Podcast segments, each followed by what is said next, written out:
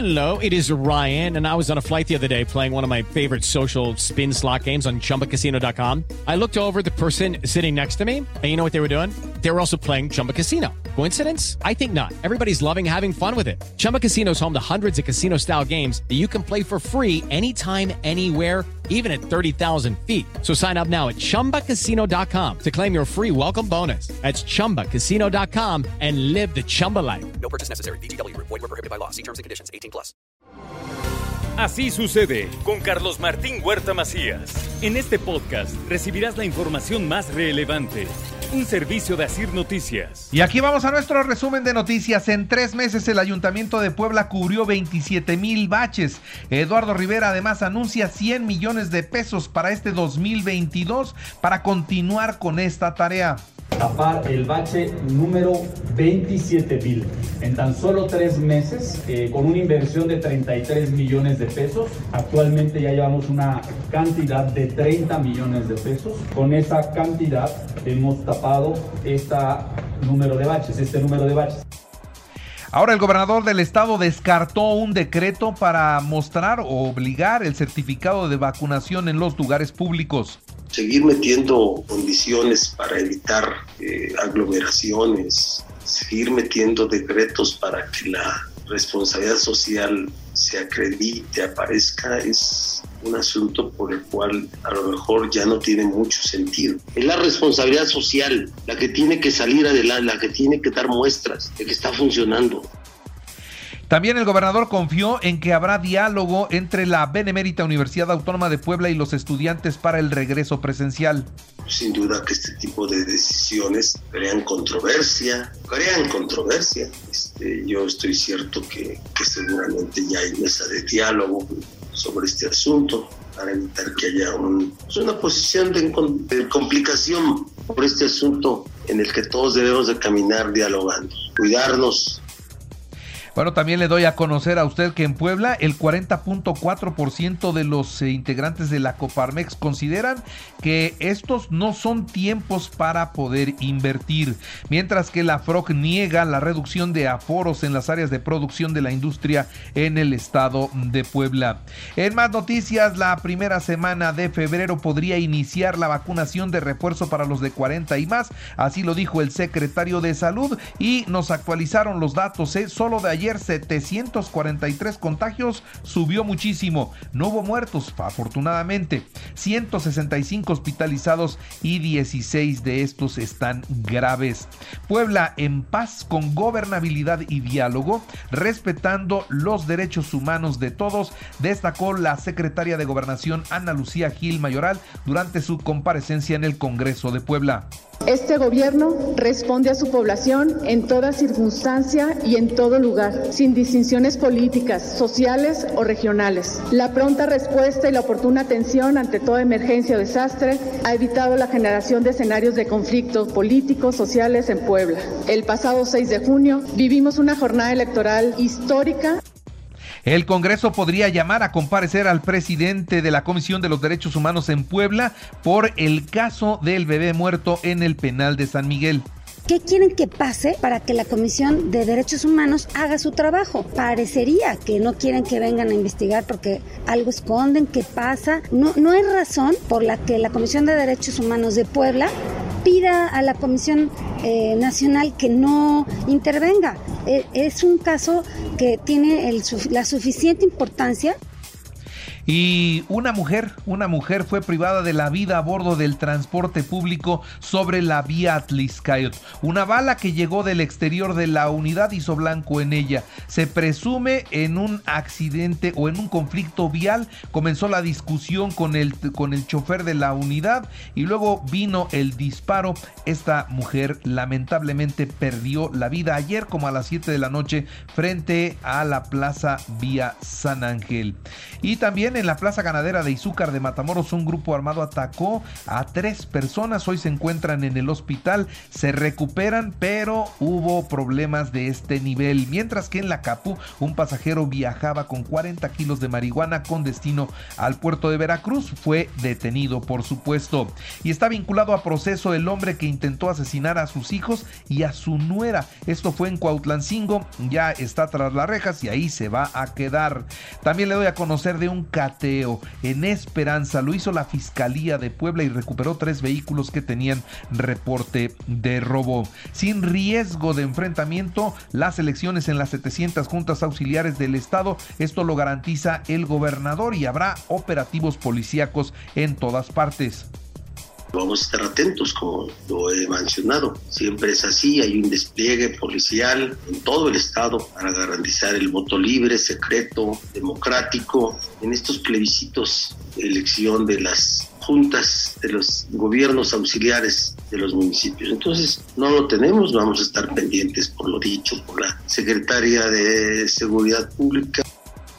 Y habrá ley seca. Sí, el próximo sábado y domingo habrá ley seca solo en las 17 juntas auxiliares de Puebla. Solo ahí lo dijo el presidente municipal Eduardo Rivera. En los perímetros de las juntas auxiliares, solamente las juntas auxiliares, que son los perímetros donde están las secciones ubicadas donde se va a participar, eh, en donde va a estar prohibida la venta de alcohol desde el sábado, ¿sí? desde las 0 horas hasta las 24 horas del día domingo. La Cámara de Comercio rechaza la ley seca que se anuncia por parte del presidente municipal en las juntas auxiliares porque dicen afectan mucho la venta del fin de semana para el comercio y para los restaurantes y lugares donde tradicionalmente se puede vender.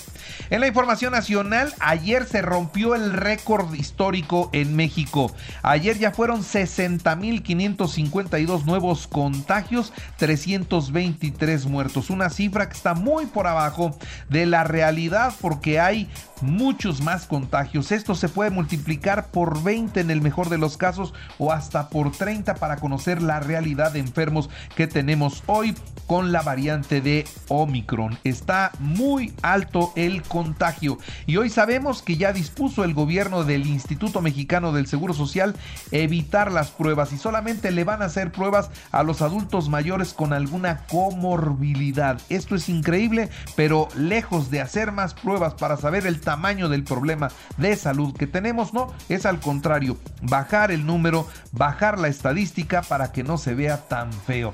Estamos quedando como país en serio muy mal. Y ojo con esto, diarrea, náuseas y vómito son síntomas previos a la manifestación del Omicron en algunas personas abusados. Si usted tuvo esto, si usted tiene esto, aguas, lo que puede seguir es el desarrollo de Omicron en su organismo.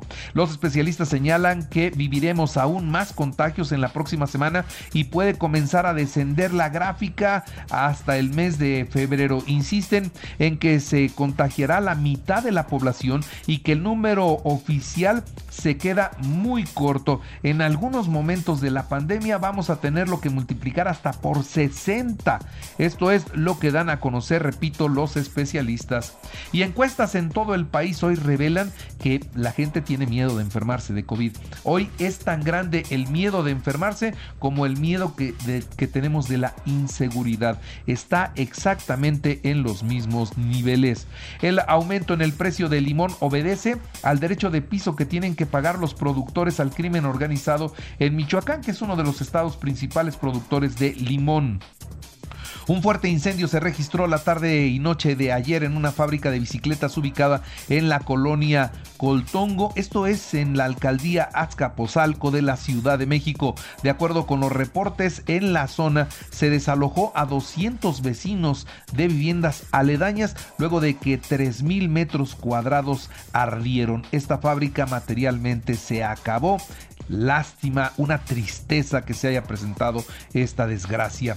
Los generadores eh, independientes y las sociedades de autoabasto sugeridas tras la reforma energética del 2013 son figuras ilegales y tramposas. Esto es lo que dijo el eh, director de la Comisión Federal de Electricidad, Manuel Bartlett, y van a estar durísimas las discusiones en torno a la reforma energética. Ahora bien, los congresistas de los Estados Unidos, ¿qué dicen al respecto? Bueno, le exigen al presidente Joe Biden que rompa el silencio sobre las perjudicaciones que con las políticas del gobierno mexicano en materia de energía y evitar que se apruebe la reforma eléctrica que promueve el presidente López Obrador porque van a afectar los intereses de muchos estadounidenses que confiaron e invirtieron miles de millones de dólares en México. Y bueno, también decirle a usted que la Suprema Corte de Justicia de la Nación recibió el reclamo del INE sobre la consulta de revocación de mandato para la que no tienen presupuesto. Buscan anular el resolutivo que dice que aún así se tienen que organizar. El cardenal Juan Sandoval Íñiguez y el arzobispo Carlos Aguiar deben ser sancionados por la Secretaría de Gobernación toda vez que hicieron proselitismo político en las elecciones de 2021 esto es lo que determina el Tribunal Electoral del Poder Judicial de la Federación. En el G20, en este grupo donde está México, bueno, pues México es el único país sin planes para eliminar las emisiones de gases de efecto invernadero y piden vigilar esto que genera el calentamiento global. Estamos haciendo las cosas mal. Al celebrar su primer año al frente de los Estados Unidos, el presidente Joe Biden anunció que va por la reelección en fórmula con la vicepresidenta Kamala Harris. Chabelo, Chabelo se cayó y se fracturó un brazo, nada grave. Gracias por eh, estar pendientes, dijo Chabelo. Se recupera sin mayores consecuencias a sus 87 años de vida. Y a los deportes, León empató a uno con Atlas en juego pendiente de la jornada 1. San Luis Juárez hoy a las 9 de la noche arrancan la jornada 3. Real Sociedad 2-0 al Atlético de Madrid para eliminarlo en los octavos de final de la Copa del Rey. Hoy Real Madrid Elche a las 12 y Barcelona Atlético de Bilbao a las dos y media de la tarde. En el béisbol, los Yankees de Nueva York firmaron a Santiago Gómez, prospecto de la Academia de los Pericos de Puebla. Apenas tiene 17 años y ya ya está pisando terrenos de las grandes ligas. Los Charros de Jalisco 8-2 a los Tomateros de Culiacán y toman ventaja en la Serie del Pacífico. En el automovilismo, Checo Pérez recibe un aumento de salario para la temporada 2022. Va a ganar 8 millones de dólares. Y recuerden que así sucede está en Radio y ahora puedes escuchar a toda hora y en cualquier dispositivo móvil o computadora nuestro podcast con el resumen de noticias, colaboraciones y entrevistas. Es muy fácil, entra a la aplicación de iHeartRadio, selecciona el apartado de podcast, elige noticias y ahí encontrarás la portada de Así sucede. Así sucede con Carlos Martín Huerta Macías. La información más relevante ahora en podcast. Sigue disfrutando de iHeartRadio.